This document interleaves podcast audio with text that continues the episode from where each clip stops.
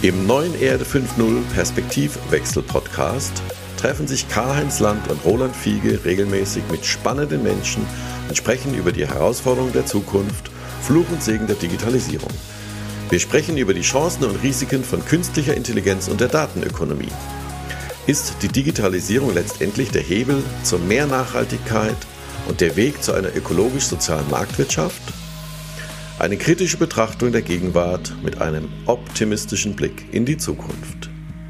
Willkommen zurück im Podcast Erde 5.0 Perspektivwechsel mit am Mikrofon wie immer Karl-Heinz Land aus dem schönen Hennef. Guten Morgen Karl-Heinz. Guten Morgen, lieber Roland. Karl-Heinz Land, Sprecher, äh, Derwisch auf vielen Bühnen, Berater, äh, digitales Urgestein, Entrepreneur. Äh, ich hoffe, es geht dir gut. Es geht fantastisch. Und mit mir ist heute wie immer Roland Fiege, Technologie- und Marketing-Experte. Willkommen, Roland. Hallihallo, wir leben ja in, in, in, interessanten Zeiten wieder mal, nicht wahr? Ich glaube, wir sind jetzt, sind wir langsam im New Normal angekommen, Karl-Heinz? Äh, ich, ich denke, es fängt an, sich zu normalisieren. Es ja, ist noch nicht ja. alles normal, aber Tatsache ist, ich war letzte Woche nach sechs Monaten das erste Mal wieder äh, auf einer Veranstaltung. Äh, ich bin geflogen äh, nach Berlin, äh, dann oh. von Berlin in die wunderschöne Schweiz nach Zürich und an den Vierwaldstätter See und hatte doch die ersten Veranstaltungen. Zwar noch mit kleinen Kreisen, einmal für eine ja, Bank, so ja. 30, 35 äh, Bankvorstände und zum anderen ähm, mit äh, Spezialisten aus dem Retail-Umfeld. Äh, und das war mhm. ganz spannend, das zu sehen. Vor allen Dingen war es spannend am Vierwaldstätter See. Da gab es in den Hotels null Beschränkungen. Also es gab keine Masken Aha. für die Kellner, es gab keine Masken. Leute, einige liefen draußen an der Promenade mit Masken rum, aber selbst im Hotel selber wurden keine Masken getragen, was mich ein bisschen äh, irritiert hat, äh, vor allen Dingen, weil ja die Kellner von Tisch zu Tisch laufen. Aber äh, scheinbar hatte man in der Schweiz davor keine Angst. Ne? Ich habe dann nachher meine Maske angezogen. Ja. Und hast du, also du hast den Weg zum Flughafen noch gefunden. Ne? Also nach so vielen Monaten äh, zu Hause und in den, im, weit, im näheren Umkreis dann mal wieder zu fliegen, ist ja wieder was anderes. Ne? Wie war das? Also erstens, der Parkplatz im, am Köln-Bonner Flughafen sah aus, als wäre irgendwie Urlaub. Ja, es war also alles frei. Es waren, standen praktisch keine Autos dort, wo sonst immer Autos stehen. Das zweite war, äh, mein Ticket habe ich immer runtergeladen und ich tue das dann in meine Wallet. Aber ich wusste nicht mehr, wo meine Wallet ist. Ja? Also ich habe sie nicht mehr gefunden auf meinem eigenen Handy. Sehr gut, sehr gut. Ich musste dann erstmal Wallet eingeben, dann wurde sie mir angezeigt. Und da siehst du schon, also nach sechs Monaten, man verlernt doch so einiges. Also auch die alltäglichen Dinge, ja. Ja, ich habe gestern Abend war ich draußen im Garten und habe nach oben geguckt und habe ein Flugzeug gesehen. Da habe ich mir gedacht, ach, aha, da ist ein Flugzeug. Also wir sind ja nicht so weit weg vom Frankfurter Flughafen und mhm. normalerweise früher, das klingt jetzt so wie so eine Altherrengeschichte, mhm. früher hast du ja immer ohne Ende Flugzeuge ja, gesehen. Äh, und dann habe ich mal hier aufs Flugradar geschaut und da waren also im, im Umkreis, großen Umkreis von Frankfurt waren sichtbar sechs Flugzeuge. Ja. Und da habe ich mir auch gedacht, okay, dadurch, dass dafür, dass normalerweise so alle 90 Sekunden einer startet und landet, ist es doch noch sehr, sehr überschaubar. Aber es ja. fühlt sich schon wieder so ein bisschen äh, in Anführungsstrichen normaler an, als äh, ja immer nur virtuell und digital zu arbeiten. Also das, das ist außer Frage so. Und ähm, ich sag mal so, nach und nach äh, tut sich was. Und, und das ist eigentlich schön. Und, und wenn man mit den Menschen redet, äh, dann merkt man auch irgendwie, da kommt überall jetzt Hoffnung auf. Die Wirtschaft zieht langsam wieder an, zumindest in ein paar Bereichen. Äh, und das ist sehr schön zu sehen, dass die Leute auch ganz gut damit inzwischen umgehen können. Ja, da sind wir ja gerade auch bei Wirtschaft und Neuigkeiten. Mhm. Was ist für dich so die, die News des Tages äh, heute am 15. September? Also heute, es gibt natürlich ein paar Dinge, die mich momentan sehr bewegen. Also äh, am bewegendsten finde ich das, was im Moment auf Moria da passiert, in diesem Lager. Ich finde das ja, ja. schrecklich und ich finde vor allen Dingen das Verhalten unserer Politiker, unserer Regierung schrecklich. Äh, ich finde es sehr bedauerlich bedauerlich, dass äh, Frau Merkel, Entschuldigung, keine Eier in der Hose hat und zu sagen, wie sie das damals gesagt hat, wir nehmen diese Leute jetzt auf. Also unter uns gesagt, wir sind 83 Millionen Bundesbürger und selbst 12.000 Menschen würden gar nicht auffallen. Aber man kann die Menschen doch nicht in ihrem Elend da sitzen lassen. Und ich fand es ja, toll, ja. Initiativen wie von der Oberbürgermeisterin von Köln, von Berlin, der Bürgermeister, die gesagt haben, wir nehmen jeweils 1000 Leute auf. Ja? Also wir könnten locker 4.000, 5.000 Mann heute aufnehmen und in äh, unseren Städten unterbringen, weil wir haben ja noch das Ganze. Also die, diese Lager ja, sind ja, noch vorhanden und ähm, und dann könnten wir die aufnehmen und dann gucken, dass wir die sauber integrieren, äh, weil ich kann das ehrlich gesagt nicht nachvollziehen. Und ehrlich gesagt, ich habe jetzt auch gar kein Verständnis mehr für Herrn Seehofer, ähm, der sich da ja strikt dagegen wehrt. Ähm, und überraschend für mich war heute der Vorstoß von Herrn Söder. Söder sagt, äh, aus christlicher Nächstenliebe, also die CSU ja, ja. Äh, entdeckt ihr C wieder, ja, also das Christliche im Namen. Zeit wieder, ja. ja. Und, und das ist, das ist eigentlich bemerkenswert. Und ich kann nur wünschen, dass man in dem Falle, äh, dem Herrn Söder ein bisschen zuhört und dass man, Entschuldigung, den Seehofer echt in die Wüste schickt, weil ich glaube einfach, weißt du, diese alten Männer, die es nicht mehr schnallen, äh, die sollen weggehen. Und äh, wenn man es mal genau betrachtet, die Wahlen in NRW, die wir ja letztes Wochenende hatten, äh, die zwar ja. vielfach zu Stichwahlen geführt haben, aber einen irren Erfolg der Grünen.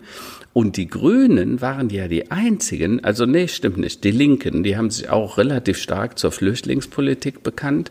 Äh, und ich glaube, dass sie deshalb auch so gewählt worden sind, ähm, weil ähm, die Grünen letztendlich gesagt haben, ja, wir müssen dringend jetzt handeln und nicht darum eiern. Äh, Im Gegenteil, es wird sogar gesagt, ähm, wir haben ja im Moment die Ratsherrschaft in der EU, also Frau Merkel hat die sozusagen, und gesagt, dann müssen müssen wir eben am, im Europäischen Rat auch zeigen, dass wir vorweggehen und das eben lösen. Und wenn die anderen nicht wollen, weil sie selber rumspekulieren, dann machen wir es. Und äh, ich glaube, dass ein Großteil des Ergebnisses der Grünen auch darauf zurückzuführen ist, ne? weil 29 Prozent, ja. das ist ja schon mal eine Nummer, ne? das ist schon mal seriös. Ja, ich finde, die machen ja einen Riesenfehler, dass immer noch quasi, also die, die benutzen ja den falschen Titel. Also, also dieses Thema Flüchtlinge aufnehmen, Flüchtlingspolitik, das ist ja, ähm, ich bin ja vollkommen bei dir, mhm. äh, zumal da natürlich auch tausende Kinder dabei sind. Aber wie wäre es, wenn die das einfach mal ein bisschen umbenennen in Immigrationspolitik, ja, ja? also Einwanderungspolitik, ja, ja, Einwanderungsregularien schaffen, weil wir ja Flüchtlinge hin oder her äh, die Sozialsysteme und die gesamten Rentensysteme und die gesamte Basis mhm äh, sagen wir, des äh, sozialen Friedens auf absehbarer Zeit überhaupt nicht mehr halten können, ja. weil die Deutschen einfach überaltern und langsam aussterben. Ja, oder es, zu, es kommt zu wenig nach. Das, das heißt, es muss systematisch im Grunde genommen dort einen Wandel geben äh, und der ist natürlich mit, mit Ausbildung zu tun, mit Integration zu tun und mit einer Gesellschaftsform, die wir größtenteils schon haben, ja. eine Internationalisierung zu tun und Qualifizierung zu tun. Mhm. Und da ist ja so ein, so ein dass man man sich dann an solchen Sachen da aufhängt, mhm. ähm, das ist einfach auch nicht visionär. Ja. Das kann man so nicht, ja, nicht, nicht wollen. Du, du sagst es ja zu Recht, äh, Roland. Fakt ist, wir sind im Moment ein bisschen mehr als 83 Millionen Bundesbürger, die hier in der Bundesrepublik leben. Ähm, die altere Alterspyramide wächst rapide an. Also wir sind äh, deutlich über 50, Mitte 50 eigentlich schon. Die äh, Immigranten sind sehr jung, das sind vor allen Dingen junge Leute, Kinder, das sieht man ja sehr, sehr stark auch an den Bildern, die man so sieht. Ähm, und Fakt ist, wir brauchen diese Leute, weil wer soll uns denn später mal im Alter pflegen? Ja, wir werden einen Mangel an Pflegeheft, äh, Pflegekräften haben, an Krankenschwestern, an, ähm, an, an Kindergärtnern, an allen möglichen ja, Dingen. Nicht nur das, ja? also, also auch an Softwareentwicklern, ja, an Ärzten, also alles. Also es, es, geht ja nicht nur um die, um die um prekäre Jobs mhm. oder um Jobs, die nicht so äh, wahnsinnig lange Ausbildungszeiten haben und Qualifikationen haben jeglicher Art. Ja? ja. Also wir, äh, es gibt ja überall Mangel an Ressourcen, an, an menschlichen Ressourcen. Mhm. Und ähm, da sind wir wieder bei der fehlenden Vision, bei der fehlenden äh, ja, Ausrichtung in die Zukunft. Ja, genau, genau. Ne? Und das ist auch das, wo ich sage, da denken wir. Weißt du, wir treten immer die Feuer aus, die gerade vor uns blodern und brennen, ähm, aber wir denken nicht langfristig. Unsere Politik ist nur noch reaktiv. Also sie beschäftigt sich damit, die jetzt dringendsten Feuer auszutreten, aber äh, was langfristig passieren muss, damit wir eine Bevölkerung haben und unter uns gesagt, wir sind ja schon auf dem Weg in eine multikulturelle Bewegung und multikulturelle Gesellschaft, ja. Aber dass wir das mal ganz gezielt, strategisch aufnehmen und sagen, wir machen da ein Ziel draus und ähm, diese Durchmischung wird von uns gewollt. Ne? Da sind wir ja, nächste Woche haben wir ein Gespräch über die Bildung, weil ich sage, das fängt ja schon im Bildungssystem an. Ähm, äh, wenn, man, wenn man die Leute, die da kommt, vernünftig fordert und fördert, dann sind die ein Riesenasset für uns. Ne? Dann, dann, haben wir, dann ja. gewinnen alle Beteiligten. Aber das scheinen wir nicht zu verstehen. Das ist peinlich, aber wahr. Ja, also die Welt ist bunt, die Welt ist vielfältig und ich glaube, das haben wir beide auch viel, vielerorts äh, global gesehen, dass die Mischung, die macht's. Ja, also ähm, die Deutschen unter sich, äh, das ist auch immer ein Problem für, für sich. Ja. ja Darf man auch nicht alleine lassen. Ja, äh, die das heißt, die Mischung macht's, die Bildung macht's, also die Ausbildung. Ja. Und äh, es wäre begrüßenswert, wenn also im Zuge, äh, ob jetzt Green Deal oder andere Initiativen, ja. äh, Digitalisierung, dass wir dieses Thema äh, Immigration ähm, und äh, Perspektiven schaffen, neue Arbeitsplätze schaffen, indem man Perspektive ja. schafft für Menschen aus der ganzen Welt, die entsprechend äh, zu einem großen Teil natürlich mit Ausbildung hier reinkommen sollten oder auch äh, Programme äh, eben aufsetzt. Aber gut, wir, wir, ich glaube, wir reden nächste Woche über das Thema Bildung genau. und Ausbildung. Ne? Das ist natürlich ein riesiges, es, dickes Brett, es ist, ist natürlich bohren, wieder spannend, dann zu sehen, wie dann Leute aus der zweiten Reihe, zum Beispiel der Herr Merz, unser CDU-Politiker kommt, ne, der ja immer noch auf Kanzlerschaft hofft, ja. Also ich hoffe, dass der uns ja erspart bleibt, aber naja, let's see, was what happens. Äh, der dann sagt, ja, ja, dann tun wir die ganzen Flüchtlinge auf irgendwelche Kreuzfahrtschiffe Kreuzfahrtschiffe, ja. Äh, so das nach dem Motto, Vorstellung. Hauptsache weg, ja. Also äh, das Ghetto ist dann ein Luxusdampfer von äh, AIDA oder so, der irgendwo im Nordmeer liegt, ja. Ich habe keine Ahnung. Ne? Vor allen Dingen, dann kannst du sie auf den Schiffen schnell hin und her verschiffen in andere Länder oder so, ja. Äh, also das ist äh, wirklich. Oh mein Gott. Äh, oh es mein ist Gott. wirklich nein, nein, nein. übelst, ne? Aber der Mann das ist ja ein Sympath vor dem Herrn, das muss man ja sagen. Na, also bei mir gibt's auch so ein bisschen New Normal, ja, also es geht wieder los, äh, ähm, wirklich. Also äh, ich muss ja auch sagen, dass nach Monaten, wo man sich denkt, na ja, also wenn ich jetzt mal an so April, Mai denke, mähe ich jetzt den Rasen vormittags, mähe ich ihn nachmittags, schneide ich nochmal die, die Büsche runter. Also man braucht ja auch, also ich weiß nicht, wie das dir geht, ich brauche immer jetzt, äh, habe die letzten zwei, drei Wochen gebraucht, um auch mich wieder daran zu gewöhnen, wirklich mit einer vollen Taktung zu arbeiten mhm. und wirklich mein Plan äh, durchzutakten, Calls, äh, Mitarbeiter.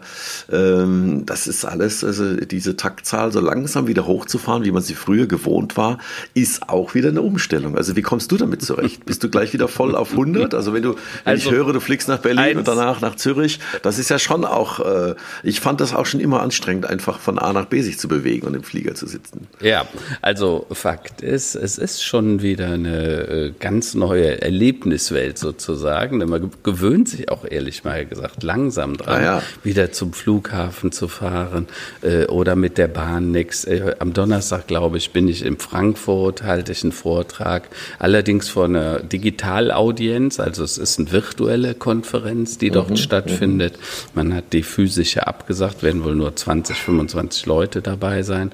Äh, Aber grundsätzlich, so langsam fängt das Leben wieder an. Man sieht es auch auf den Flughäfen. Es gibt dann doch ein paar Leute, die da rumlaufen.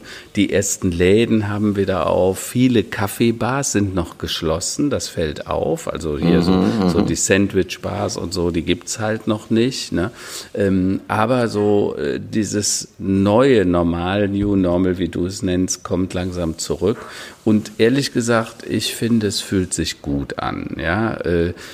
ähm, dieser totale Lockdown. Ne? Ähm, was was ich noch immer sehr vermisse ist: äh, Gestern Abend hatten wir Freunde hier. Wir waren dann zu viert, wir saßen hier und aßen, ähm, hatten was Leckeres gekocht und äh, da, du, du willst die Leute drücken, ne? Und du kannst es nicht, ne? Und ja, äh, ja, ja, ja, besonders fällt es mir auf mit meinem Enkel, äh, äh, der, der ist ja jetzt, wird jetzt 13, der Jan, und, und äh, der ist der Vorsichtige. Der sagt, Opa, blah, äh, äh, Distance, ja, also der, äh, weil, oh. ja, weil er uns nicht gefährden will, ne? weil die Kinder haben irgendwie im, im Blut inzwischen, die gehen ja wieder in die Schule, wo sie ja. übrigens total glücklich drüber sind, ne? also ja, die, glauben, die ja. freuen sich auf jeden Tag, ja, äh, die haben so ab und zu so Wechseltage, dann dürfen sie mal wieder nicht in die Schule, dann geht's wieder einen Tag und so und äh Fakt ist, die sind traurig, wenn sie nicht in die Schule, die haben haben das so vermisst. Und die Kinder haben inzwischen in diesem New Normal sich angewöhnt, diese Distanz zu wahren. Maskenpflicht und so weiter. Und ähm, das ist für mich auch ein bisschen erschreckend, wenn ich das so genau sehe. So, dass ich weiß nicht, was das in der Psyche dieser Kinder, dieser Heranwachsenden verändern wird, wenn wir da äh, quasi so mit umgehen, äh, weil die, die lernen jetzt was, das wir ja nie gekannt haben. Ne? Ja, ja. Also das ist für mich auch, also unser, ist, unser Großer ist ja jetzt quasi erst in die Schule gekommen vor mhm. drei Wochen oder vier, dreieinhalb Wochen. Und dann ähm, fand ich das auch total erstaunlich, wie die sich so an diese Situation, als wäre das das Normalste der Welt, mhm. da mit der Maske durch, durchs, durchs äh, Schulhaus zu laufen. Also Gott sei Dank in der Klasse brauchen sie keine Maske. Mhm. Ähm, und jetzt gibt's ja Bundesländer wie zum Beispiel Baden-Württemberg, hat ja jetzt gerade erst angefangen, mhm. wieder diese Woche. Also äh, wie schnell die Kinder sich daran gewöhnen und wenn ich das von außen so sehe, denke ich mir so, meine Güte, wie befremdlich das ist. Ja, ja. Ähm, aber man gewöhnt sich an vieles, der Mensch adaptiert sich, der Mensch passt sich an. Ich habe auch noch eine Anekdote vom Sonntag. Also äh, jetzt meine Frau, die ist passionierte Läuferin und äh, hatte sich für einen Halbmarathon angemeldet und da mhm. hieß auch die ganze Zeit, Mensch, ja, das findet statt, findet nicht statt. Mhm. Und dann hieß es ja, es findet quasi unter äh, ja, bestimmten Hygienekonzept ja, statt. Klar. Und dann sind wir da hingegangen und ähm, das war jetzt nicht so gigantisch wie, wie Dämmermarathon in Mannheim zum Beispiel, aber mhm. äh, Nibelungenlauf Worms perfekt organisiert ja. äh, und man hat die Starter in so einem Grid starten lassen. Im Prinzip so ein bisschen wie bei der Formel 1. Ne? Ja, und dann gab es solche, solche, so eine Art Schal zum drüberziehen für diesen Bereich und dann draußen konnten die natürlich ohne Schal laufen oder ohne Mundschutz. Mhm. Also es geht alles, ja. Also irgendwie schafft der Mensch sich anzupassen an solche Situationen und auch das Leben in gewissen Weisen also weiterlaufen zu lassen. Aber ganz ehrlich, also auf Dauer wäre das, also auf Dauer würde mich das schon ein bisschen traurig machen, wenn das New Normal quasi das, das Normal bleiben würde. Ja, ja, also das ja. ist schon ein bisschen, bisschen komisch und ein bisschen schräg. Einerseits hat es mich sehr, sehr gefreut zu sehen, mhm. dass das wieder geht, sowas. Ne? Aber ähm, das war schon strange, wirklich sehr, sehr strange. Hast du mitbekommen, was äh, Trump gesagt hat zum Thema Kalifornien? Er nee, hat ja die Waldbrände nee. besucht, ne? einfach äh, äh, um mal zu schauen, was da so los ist, weil im Moment da aus Kalifornien, da kommt ihm wirklich sehr viel äh, Ungnade entgegen oder schon fast Hass. Ähm, und dann läuft er da rum und wird befragt und dann in der Pressekonferenz, ja, das hat ja nichts mit dem Klimawandel zu tun, ne, weil ja jetzt die ersten Kalifornier sagen, hör mal, hier seht ihr, Klimawandel ist da. Die Feuer, die gab so früher nicht. Ne? Inzwischen sind 50.000 Menschen, die ihre Häuser verlassen mussten. Und, ja, äh, Wahnsinn. Äh, und dann sagt er, das hat mit dem Klimawandel gar nichts zu tun. Es wird bald wieder kälter. Und dann fragt ja, klar, es wird ja auch Winter. Genau. und ihr werdet sehen, es wird schon bald wieder kälter. Und dann fragt ein Journalist nach und sagt, sagen Sie mal, Herr Präsident, wie ist denn das? Äh, Sie, Sie glauben also nicht, dass das mit dem Klimawandel? Nein, das wird jetzt wieder kälter. Sie werden das sehen. Und dann sagt er, ja, aber wir können doch nicht ignorieren, was die Wissenschaftler so sagen, weil die sagen, es wird nicht wieder kälter. Ne? Es ist Global Warming oder Klimawandel ist da. Und dann sagt er, die, die Wissenschaftler irren sich. Die wissen es nur noch nicht. Ich weiß es. Es wird ja, bald natürlich. wieder kälter. Und da denkst du nur, sag mal, ähm, hat dem jemand mit dem Hammer das Gehirn gepudert oder so? Ja, man kann es sich gar nicht erklären. Aber das, da steht er und seine ja. Anhänger finden das gut. Ja, also ich finde das, das, äh, wir haben ja in Deutschland auch so einen, so einen Typen, den Uli Hoeneß. Ich weiß nicht, ob du das mitbekommen mhm. hast. Der nein, hat ja so ein, tolles Zitat gesagt, da ging es um so einen Doppelpass, ne? Äh, äh, und und, und äh, da hat er dann gesagt, ich traue mir jedes Amt zu, auch das pa Amt des Papstes und technisch oh. würde ich das vermutlich auch gut machen, hat er gesagt. okay. Und, und, und, und ich habe mir nur so gedacht, naja, lieber Uli, du musst dein Würstchen scheinbar in jeden Topf hängen. Also es ist unglaublich. Aber das ist eine, eine, eine Art von Selbst Selbstbewusstsein. Äh, und ich glaube, das ist bei Narzissten, so wie Trump, äh, übrigens auch wie Merz oder Hoeneß, äh, der gleiche Beweggrund. Ja? Das heißt, diese Menschen ja. sind so von sich überzeugt, dass sie einfach denken, sie ja, können es ja, machen. Ja? Das ist unglaublich. Also da ist tatsächlich noch ein Unterschied zwischen gesundem Selbstvertrauen und Mut, so wie, wie du es ja. vielleicht hast und wie ich es vielleicht auch habe. Aber ich habe auch schon mit Menschen zusammengearbeitet, die wirklich innerlich überzeugt davon waren, dass sie das Zentrum des Universums sind. Ja, also sie, ja. die sich selbst als wirklich als die Sonne verstehen und alle anderen mögen doch bitte sich außenrum gruppieren und ja. sich bestrahlen lassen genau. von der Schönheit genau. und von der äh, und das ist, glaube ich, tatsächlich ein, ein, psychologisches, ich bin da kein Fachmann, aber ein psychologisches Phänomen äh, und ähm, ja, das sehen, wenn solche Menschen natürlich dann äh, in solche Positionen gelangen, ähm, dann wird es natürlich äh, bunt. Zumal noch eine Sache, also selbst wenn es kälter wird, ähm, heißt es ja noch lange nicht, dass es feuchter wird. Also es kann ja auch kalt und sehr trocken sein, da brennt es immer noch gut. Ja. Also es ist crazy und ich weiß nicht, ob du das mitbekommen hast. Äh, wir hatten ja jetzt diesen Fall in Garmisch-Partenkirchen. Da hat eine 26-jährige oh, ja. Amerikanerin, ähm, die da irgendwie auf einem äh, amerikanischen Militärstützpunkt arbeitet, äh, ja vermeintlich 50 bis 100 Menschen angesteckt, obwohl sie ähm, äh, harte Fakten hat. Also äh, sie hatte schon die, die, äh, die Anzeichen einer Corona-Infektion, ist ja. von Bar zu Bar gelaufen und obwohl sie in einem Hotel angestellt ist, also das muss man sich auch mal vorstellen. So, und dann ist er rumgelaufen. Die kriegt jetzt eine heftige Strafe. Ne? Also die versuchen jetzt wirklich zu äh, checken, ob sie die nicht zur Verantwortung ziehen. Und falls jemand sterben sollte an den Folgen dieser Infektion, äh, dann könnte das auch fahrlässige Tötung äh, äh, auf fahrlässige Tötung hinauslaufen. Und, ja, ja. und ähm, und man muss natürlich sehen, äh, dass solche Dinge äh, überhaupt nicht gehen. Ne? Dieses äh, sich leichtfertig andere gefährden, äh, ja, da, müssen wir lernen, mit umzugehen. Ja? Ich kann mir vorstellen, dass in, in zu einem oder anderen juristischen Seminar ist das jetzt äh, ein ganz heißes Thema, was, was natürlich berechtigterweise diskutiert wird. Mhm. Welche Art von Verbrechen, welche Art von Strafe äh, oder welches Recht findet denn dort Anwendung? Mhm. Was mich äh, bei der Dame da in, in äh, äh, Garmisch-Partenkirchen auch noch gewundert hat, ja, sie hatte ja tatsächlich einen Verdacht, sie hatte ja. Symptome, sie hat sich sogar testen lassen, mhm. hat aber den Test nicht abgewartet. Genau. Da muss ich sagen, also Ignoranz ist, äh, äh, ja, gibt es offensichtlich natürlich in unterschiedlichen Dosen. Ja. Ähm, aber wie so verantwortungslos man sein kann, das äh, zieht sich meiner Vorstellungskraft. Kann man nicht nachvollziehen. Ne? Ist einfach, äh, man weiß auch nicht, ist es jetzt Dummheit oder ist es Boshaftigkeit? Ne? Ich sage immer, äh, gegen Boshaftigkeit, da könnte man was tun, ne? weil da helfen dann womöglich auch regulierende Worte oder Strafen. Ähm, bei Dummheit, ich sage immer, bei Dummheit, da ist kein Kraut gegen gewachsen. Was willst du dann machen? Ja, also wer dumm ist, mit dem kannst du noch nicht mal drüber diskutieren. Ja, das ist die Realität. Das, das ist das Problem.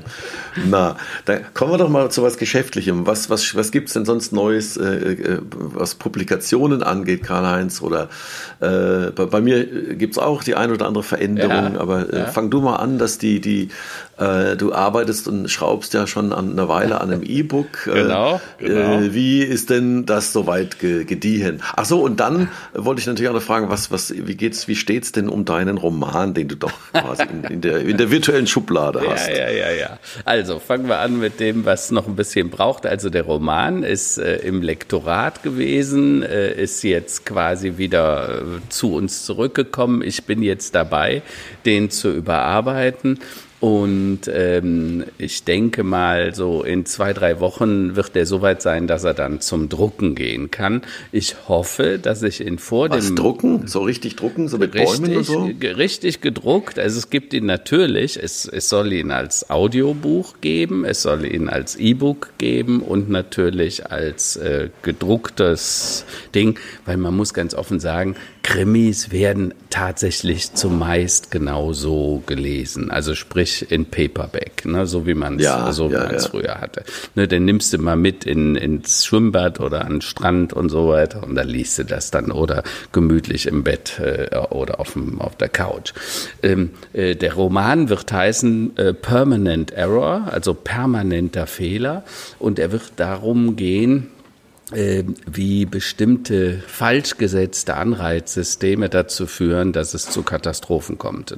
In dem Falle oh, zu oh. Katastrophen oh. bis hin zu Mord. Also Fakt ist, äh, wir werden ein paar Morde in diesem Roman haben und es geht so, die Grundidee war, äh, rund um Dieselgate, also was da passiert ist äh, ähm, in der Automobilindustrie und wie falsche Anreizsysteme dazu führen, dass so eine Kultur entsteht, in der man äh, Dinge einfach laufen lässt oder zulässt. Das ist das, also, was. Äh, so eine Art ist es eine Art Wirtschaftskrimi, könnte man das so sagen? Es ist ein Wirtschaftssachbuchkrimi äh, aha, und äh, aha, aha. genau das. Mit starkem Realitätsbezug. Mit, mit einem starken, aber auch mit viel Fiktion, muss man sagen. Ne? Und dann geht es so ein bisschen um das, was da äh, Monsanto, Bayer, die Übernahme, die Rolle von BlackRock und so weiter. Also da gibt es ganz viele Dinge, die aus der Realität kommen, aber die dann äh, stark angereichert wurden mit Fiktion. Einfach um an, deutlich zu machen, warum es so passiert, wie es passiert. Ja, was, was diese falschen Anreizsysteme, dieses immer größer, schneller, höher wachsen,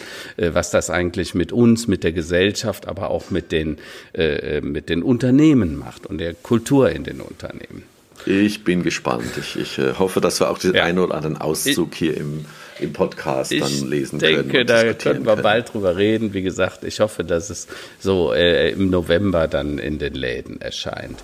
Das zweite Thema ist ähm, äh, Stillstand als Beschleuniger. Äh, äh wir hatten ja schon äh, darüber gesprochen. Äh, ich hatte ja einen Artikel dazu in der Frankfurter Rundschau geschrieben und daraus habe ich quasi dann ähm, ein Buch, Büchlein gemacht, ein Booklet, 65 Seiten das wird ab morgen auf meiner Webseite stehen. Also derjenige, der will, karlheinzland.com, äh, kann sich das Booklet da kostenlos runterladen. Und ähm, da ging es mir einfach darum zu zeigen, äh, was Corona mit uns, mit der Gesellschaft macht, wie Corona auch Chance sein kann.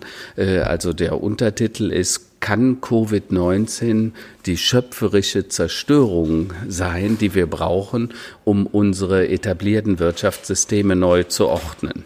Und äh, wenn wir ganz ehrlich sind, denk mal an die Luftfahrtindustrie, was bei der Lufthansa passiert, bei ja, der wir sind ja mittendrin. Tönnies, ja. ne, der Fleißskandal. Viele Dinge, viele Systemfehler sind hochgepoppt durch Corona, ne, wo wir eigentlich fairerweise sagen müssen, die Fehler, also Tönnies ist ja jetzt nicht gestern entstanden, den Skandal gibt es eigentlich schon 10, 15 Jahre, denk an die Massentierhaltung. Ne? Das sind überall Skandale, die wir geduldet zugelassen haben und jetzt hat Corona da so ein äh, richtiges ein Brennglas draufgelegt und gesagt, hey, ja. das geht so Dann, nicht mehr. Genau, also das ist auf jeden Fall der Beschleuniger gewesen. Ne? Also Absolut. wir sind jetzt quasi im, im, um zehn Jahre quasi nach vorne katapultiert worden und alle Problemchen, die vorher schon da waren, die stehen jetzt direkt vor unserer Nase.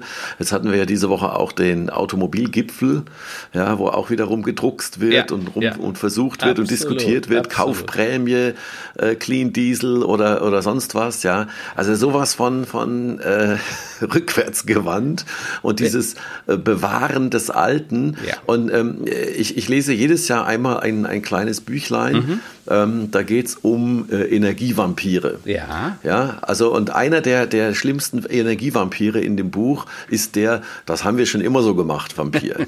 ja. Also das bedeutet, dass, also wenn, wenn man irgendwo reingeht und ja. versucht, was zu ändern ja. und dann jemand sagt, ob das der Chef ist oder ein Mitarbeiter oder ein Auftraggeber oder eine Kollege, Absolut. eine Kollegin sagt, ja, warum machen wir das jetzt nicht? Nö, das haben wir schon immer so gemacht. So. Und alles, alles, alle Themen, die, äh, das haben wir schon immer so gemacht, die werden jetzt auf komplett im Schnelldurch Durchgang überfahren mhm. äh, und dann heißt es, hoppla, jetzt müssen wir uns was Neues einfallen lassen. Und genau an dem Punkt sind wir jetzt, ne? auch bei der Automobilindustrie. Und, und dieser ganze Konservatismus, also warum die Rechten im Moment so teilweise deutlich zulegen, ne? AfD und so weiter, dummerweise auch hier bei den Wahlen in Nordrhein-Westfalen. Ich hatte befürchtet, dass es schlimmer wird, es ging noch, aber ähm, was sagen die eigentlich? Was sagt denn, was ist die Kernaussage von einem Herrn Trump, von Erdogan, Orban, Orban, äh, Gauland und Weidel äh, von der AfD, die sagen, nee, es gibt doch gar keinen Klimawandel. Äh, CO2 ist gar nicht verantwortlich für das, was da gerade passiert.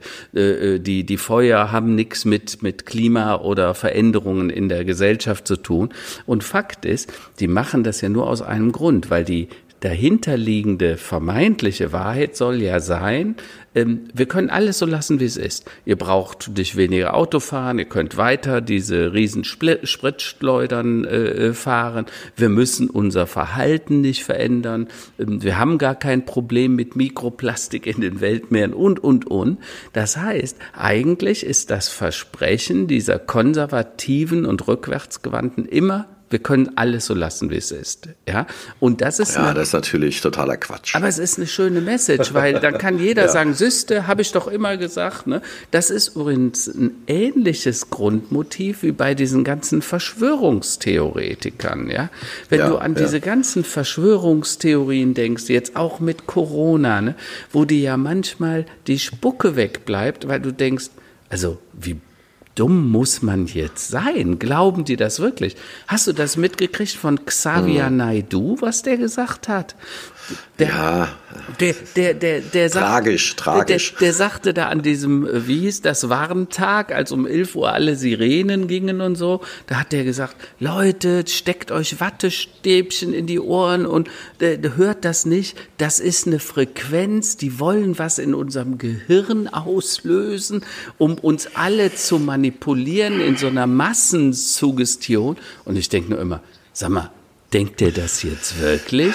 Ja, ich glaube, der hat das falsche Gras geraucht da, in den letzten Monaten. Das, das kann, gar nicht, kann man gar nicht anders erklären, diesen also, Wahnsinn. Ich habe gesagt, wenn das glücklich wird, dann nehme ich da auch was von. Ja, also das, ja, ja. Es ist, aber macht ja offensichtlich nicht na, glücklich. Nein, nein. Also so, vor allen Dingen, weißt du, Xavier Naidu, ich muss offen zugeben, ich war teilweise sein Fan. Ja, ich habe seine Musik ja, gerne gehört, also, er hat eine tolle Stimme gehabt und so weiter. Und dass der Mensch sich dann da hinstellt und vor eine Audienz, die das scheinbar auch zum Teil noch als real nimmt, ähm, da, da, ich, ich sag mal, eigentlich müsste es da strafrechtlich gegen vorgehen, ja. ja? Also das, also der ist durch, der Typ, der ist durch. Ist einfach unglaublich. Ne? Und er ist nicht alleine. Ne? Da gibt's ein paar nee, ey, nee, nee. alternde Redakteure aus dem ARD, die ähnliche Sachen drin. Ne? Ja, und da, ja, da, denkst du nur, hallo, sag mal, was ist denn hier passiert? Ja, äh, also es ist schon echt erschreckend. Ne? Aber Also ja. Äh, ganz kurz zu, zu Save Naidu. Ja, also ich bin ja, ich würde mich ja als Mannheimer bezeichnen, auch wenn ich jetzt vor einem Jahr äh, auf die andere Rheinseite gezogen bin, mhm. äh, nach Worms. Äh, aber in Mannheim an sich ist es natürlich schon äh, lange Jahre, zu Recht war das ein, mhm. war man sehr stolz auf diesen Sohn dieser Stadt. Ja. Äh, der hat auch sehr viel gemacht. Also es wurde damals die Popakademie eröffnet, ja. der Musikpark ja. vorher noch. Das waren so quasi erste Gründerzentren und Innovationszentren. Da ging es halt um die ähm, Popmusik, ja, also vor der Popakademie noch, wo er auch wirklich investiert hat, ein Studio drin hat und so. Ja. Also das muss man schon sagen. Er hat auch wirklich viel und lange Zeit der Stadt gut getan. Das muss man wirklich honorieren. Aber in den letzten ein, zwei Jahren, also ich glaube, da hat er auch viele Anhänger in Anführungsstrichen verloren, die, ja. also denen es halt um die Musik ging, weil das, ja, das geht ja, ja so gar nicht mehr. Naja, Aber ehrlich haben wir auch mal gesagt, über gesprochen. Mannheim, äh, ich bin immer noch, wenn ich an Mannheim und Musik denke, dann denke ich immer noch an die herrliche Joy Fleming und da musst du über die Brick, ja, und ich sag, die hatte eine Röhre, das war, ne, und die hat nicht so einen dummen Schlat gemacht wie der äh, Schwaderlapp, der ja, Xavier Naidoo. Ja, ja, also es ist, und ich, äh, aber Ruhe in Frieden. Scheinbar, scheinbar äh, gibt es äh, kaum noch Peinlichkeiten. Übrigens, ich weiß nicht, ob du das mitbekommen hast, heute Morgen lief's brandeilig über den Ticker. Ähm, der Bankenverband hat gesagt, der Wirtschaftsprüfer ist für den Wirecard verantwortlich, den Wirecard-Skandal. Oh, oh. Und ähm, da hängt das, bei EY der Haussegen aber auch schief jetzt. Das, das könnte teuer werden. Ich weiß nicht, ob du das mitbekommen hast. Man vermutet, dass in Summe etwa 300 bis 500 Milliarden Euro vernichtet worden sind durch den Wirecard-Skandal. Ne? 300 okay. bis 500 Milliarden.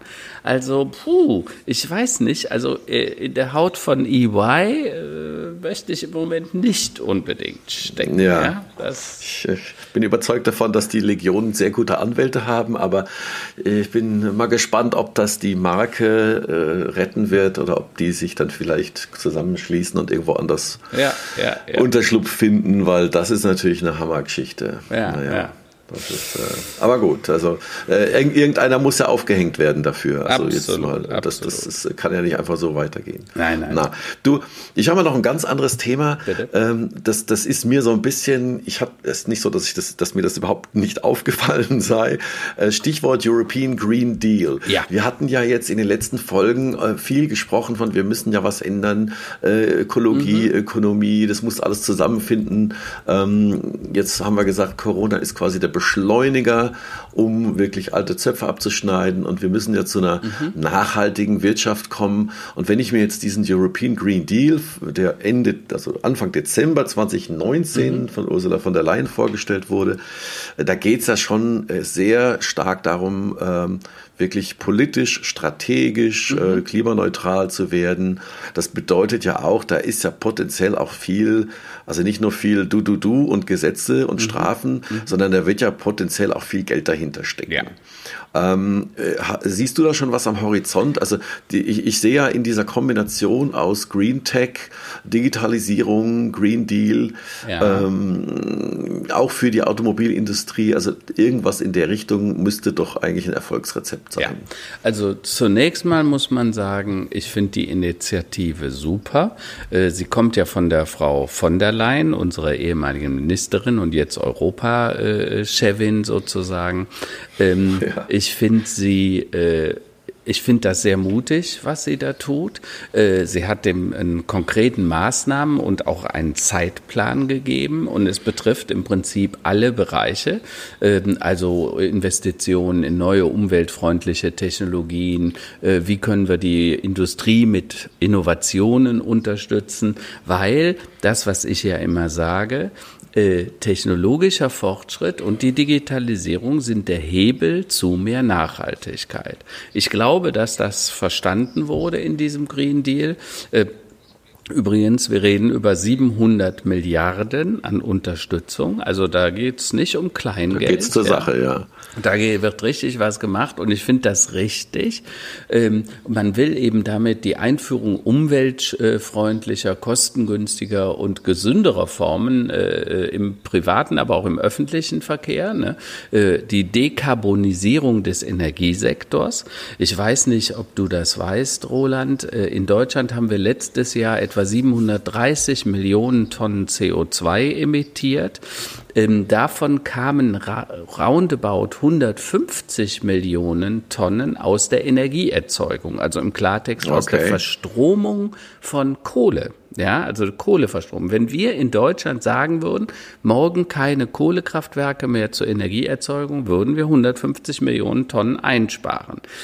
Das Kernproblem, was ich halt immer sehe, weil das klingt erstmal gut, und wir werden ja dieses Jahr vermutlich dank Corona, muss man ja fast schon sagen, unsere Paris-Abkommen-Ziele erreichen, was genau. wir sonst immerhin nie, etwas Gutes hat das wir Ganze. sonst nie geschafft hätten. Also wir werden etwa 50 Millionen Tonnen weniger emittieren wie im Jahr zuvor. Aber wenn du das unterm Strich nimmst, also weil wir sind zwei Prozent des globalen CO2-Ausstoßes. China ist der größte Emittent, dann kommen die Amerikaner und so weiter, äh, dann kommen Indien und ein paar Entwicklungsländer. Entwicklungsländer. Fakt ist aber, dass China und Indien im Moment jeden Monat ein neues Kohlekraftwerk ans Netz nehmen. Und diese Kohlekraftwerke, die in den nächsten zehn Jahren entstehen werden, werden roundabout im besten Falle 200 Milliarden Tonnen CO2, im schlimmsten Fall 500 Milliarden Tonnen CO2 ja, emittieren. Ja. Und wenn wir dann sagen, wir sparen 150 Millionen Tonnen im Jahr, äh, dann, äh, dann wird langsam klar, äh, das wird uns nicht so richtig helfen. Das ist nicht, nee, das ist nicht das, das ist nicht das Ende der, der ja? Weisheit, definitiv. So, das heißt, besser wäre es und deshalb dieser europäische Green Deal ist schon gut gedacht. Ich finde den auch richtig. Ich würde es auch so auf den Markt bringen. Wir sind ja eine Exportnation. Meine Grundthese ist, wenn wir diese Technologien, also zum Beispiel, du weißt, ich bin ein, äh, nicht der größte Freund der Elektromobilität, sondern ich glaube an die synthetischen Treibstoffe, an eine Methanolindustrie. Also sprich, dass wir in Zukunft Kunststoff, äh, Treibstoff, äh, Benzin, Diesel aus der Luft gewinnen, äh, sie dann quasi äh, äh in Raffinerien produzieren und in den Autos quasi oder in den äh, Kraftwerken verbrauchen, aber CO2-neutral. Das heißt, wir gehen eigentlich in eine zirkulär, in eine Kreislaufwirtschaft sozusagen. Ähm, und wenn wir diese Technologien entwickeln, die wir jetzt haben, übrigens, die wurden in Jülich, großen Teil davon wurde in Jülich, in dem Forschungszentrum ja, ja. Jülich entwickelt. Da haben wir ja so eine Art Wasserstoffzentrum neuerdings. Und wenn man diese Technologien jetzt nach China, nach Indien exportieren würden, dann hätten wir A, würden wir weiter Exportweltmeister bleiben und zweitens, wir würden dafür sorgen, dass China und Indien eben auch CO2-neutral wird, ja. Und das wäre der wirkliche Hebel, weil wir sind halt nur 83 Millionen, aber China und Indien sind zusammen 2,7 Milliarden und dann wird jedem mhm, klar, mhm. ähm, äh, wenn wir in die Richtung denken, dann haben wir einen wirklichen Hebel. Also wir sollten nicht nur uns helfen, sondern vor allen Dingen den anderen helfen. Ne? Ah, ja, wir sind eben nicht allein auf dem Planeten. Also das ist, äh, äh, muss schon Lösungen geben, mit denen alle leben können. Und ich bin auch bei dir. Also Elektromobilität, da hat man zwar dann äh, ja, weniger äh, Sachen, die man quasi verbrennt, während man fährt, aber dafür müssen sie woanders verbrannt werden, um den Strom ja, zu erzeugen. Genau. Also das verbra verbrannt werden muss so oder so. Ja, und der, das kann nicht das Ende der Fahnenstange der sein. Der Auspuff steht halt nur woanders. Der steht dann, woanders, genau. Dann darfst du ja genau, nicht genau. Äh, unterschätzen, diese Nebenwirkungen. Also wo kommt denn der Strom her? Wie kommt der dahin? Also tausende von Kilometern Stromleitungen, neue Ladestationen, mhm, die ja, Infrastruktur. Gibt's doch gar nicht. Tankstellen, Pipelines und so, die gibt es.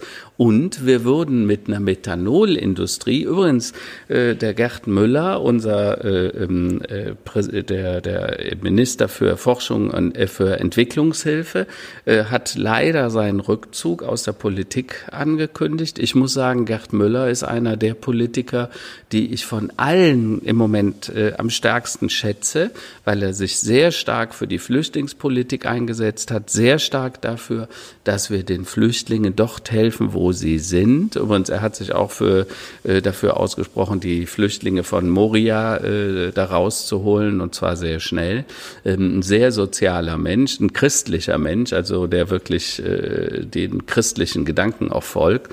Ähm, und ich finde es sehr bedauerlich, dass gerade er, der auch diese Dekarbonisierung und diese synthetischen Treibstoffprojekte äh, mitgetrieben hat, äh, und zwar auch als Entwicklungshilfeprojekte, ähm, äh, dass er zurücktritt, tut mir sehr leid, weil ich hätte mir von dem Mann noch gewünscht, dass er uns ein paar Jahre erhalten bleibt.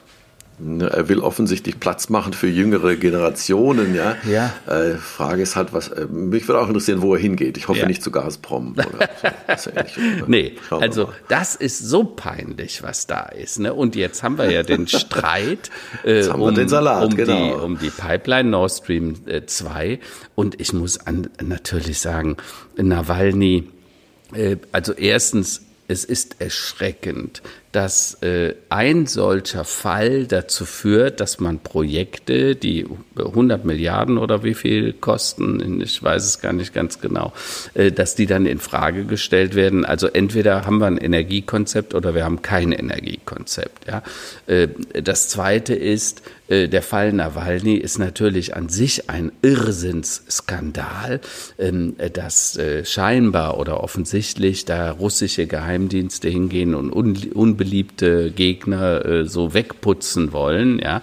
Und man wollte ja offensichtlich, dass der da stirbt. Nur durch diese beherzte Notlandung äh, konnte der ja scheinbar gerettet werden. Und ja. ähm, äh, Fakt ist, Dennoch muss man sich natürlich überlegen, ist das ein geeignetes Druckmittel oder sollte man nicht einfach mal den Hörer in die Hand nehmen? Herr Putin spricht sehr gutes Deutsch. Ich glaube, die Frau Merkel könnte sich gut mit dem unterhalten. Ich glaube auch, sie spricht Russisch, wenn mich nicht alles täuscht. Ähm, ja, er spricht sehr gut Deutsch. Er war ja lange Zeit Agent äh, in, in Deutschland. In, genau, und in der alten DDR, als es die noch gab. Genau, ja. genau. Und, äh, und ich, ich würde einfach sagen, Mensch, äh, Putin, jetzt mal äh, Butter bei der Fische, so geht das nicht. Äh, das können wir nicht respektieren. Und dass man dann mal Tacheles mit dem redet äh, und dem auch nur deutlich die Grenzen aufzeigt. Und äh, dann kann man, wenn man sich nicht über irgendwas einigt, immer noch sagen, komm, äh, äh, dann wirst du uns auch kein Gas oder kein, kein Öl mehr verkaufen, weil das wird ihn natürlich empfindlich treffen. Und da sind wir wieder dabei, also äh, wo ich schon, also äh, ich bin ein großer Freund der Internationalisierung, der Vernetzung, mhm. aber ich glaube im Bereich Energie, da ist dieses wirklich lokal Kraftwerke, Solar, äh, so ein, lokale Grids und sowas mhm. zu schaffen.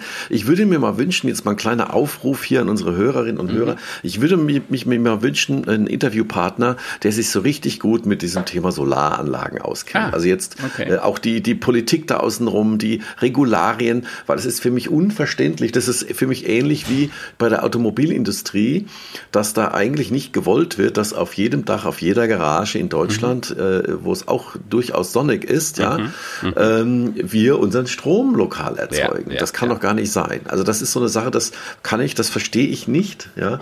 Und das kann äh, äh meines Erachtens auch nur mit, äh, ja, das war schon immer so, mit natürlich dem Schutz der lokalen Energieversorger, mhm. den, den örtlichen ähm, Energieanbietern auch zu tun tun haben, mhm. dass man dort äh, natürlich die Infrastruktur nicht gefährden will. Das wird, das ist ja logisch.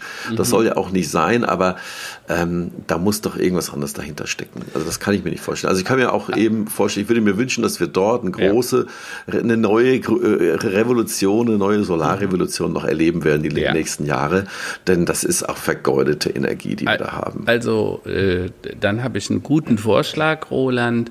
Ich war letzte Woche äh, bei einem bei einer Podiumsdiskussion ähm, mit Frau Reker in der Stadt Köln und dort hat mitdiskutiert äh, der Ehrenfelder Energieverein. Das ist ein neuer Energieanbieter. Das sind inzwischen 63 ja. oder 65 Mitarbeiter und die machen nichts anderes als in der Stadt Köln äh, äh, äh, Solardächer aufzubauen, weil sie einfach sagen, wenn du die Energie selber erzeugst auf deinem eigenen Dach, äh, dann hast du kein Netzwerk, du hast keine Verschwendung beim Transport und so weiter.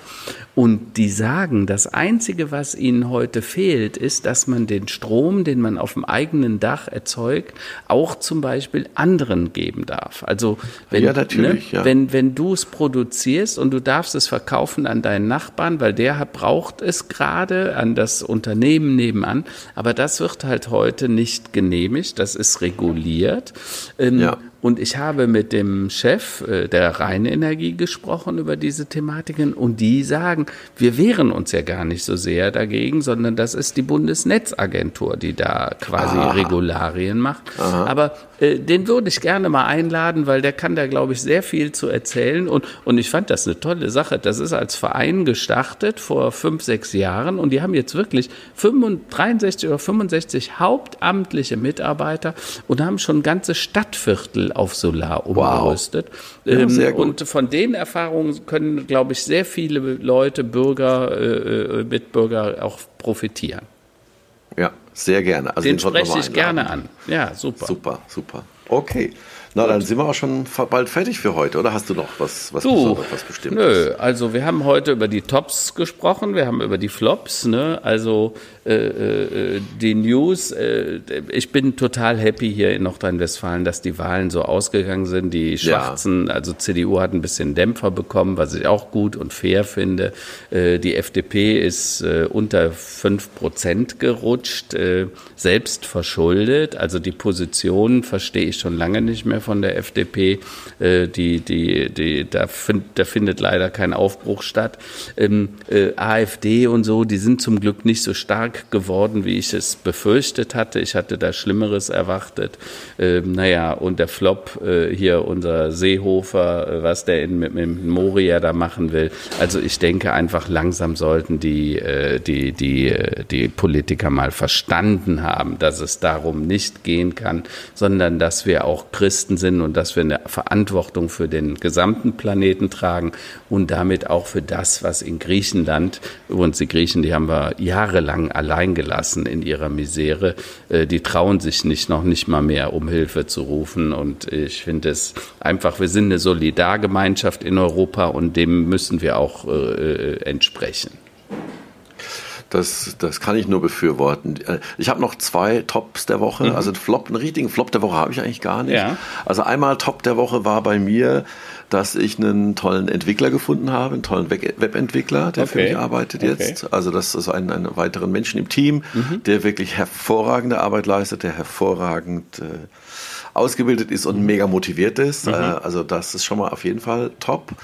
Und äh, das andere war die Schlagzeile, dass man irgendwie äh, irgendwas auf der Venus gefunden hat, wo man sich jetzt schon wieder erhofft, dass da außerirdisches Leben hätte sein könnten. Wir, das bleibt mal gespannt. Ich verstehe die Faszination natürlich für andere Planeten und mhm. fürs Weltall. Aber ich finde, wir haben hier unten noch so viele Sachen zu klären und so viele Sachen zu machen. Also nette, nette Schlagzeile, aber ich finde, wir sollten erstmal uns auf diesen Planeten kümmern. Ja. Das stimmt, das stimmt. Ne? Übrigens, im Mariannengraben wurde Plastikmüll gefunden. Ne? Der Mariannengraben. Das sind irgendwie so 8000 Meter. Nee, 11.000. 11 das ist der Ach, tiefste Punkt der Erde. Und dort hat man Plastikmüll gefunden. Also, ja, ja wir haben genug zu tun genug Zeit aufzuräumen. Super.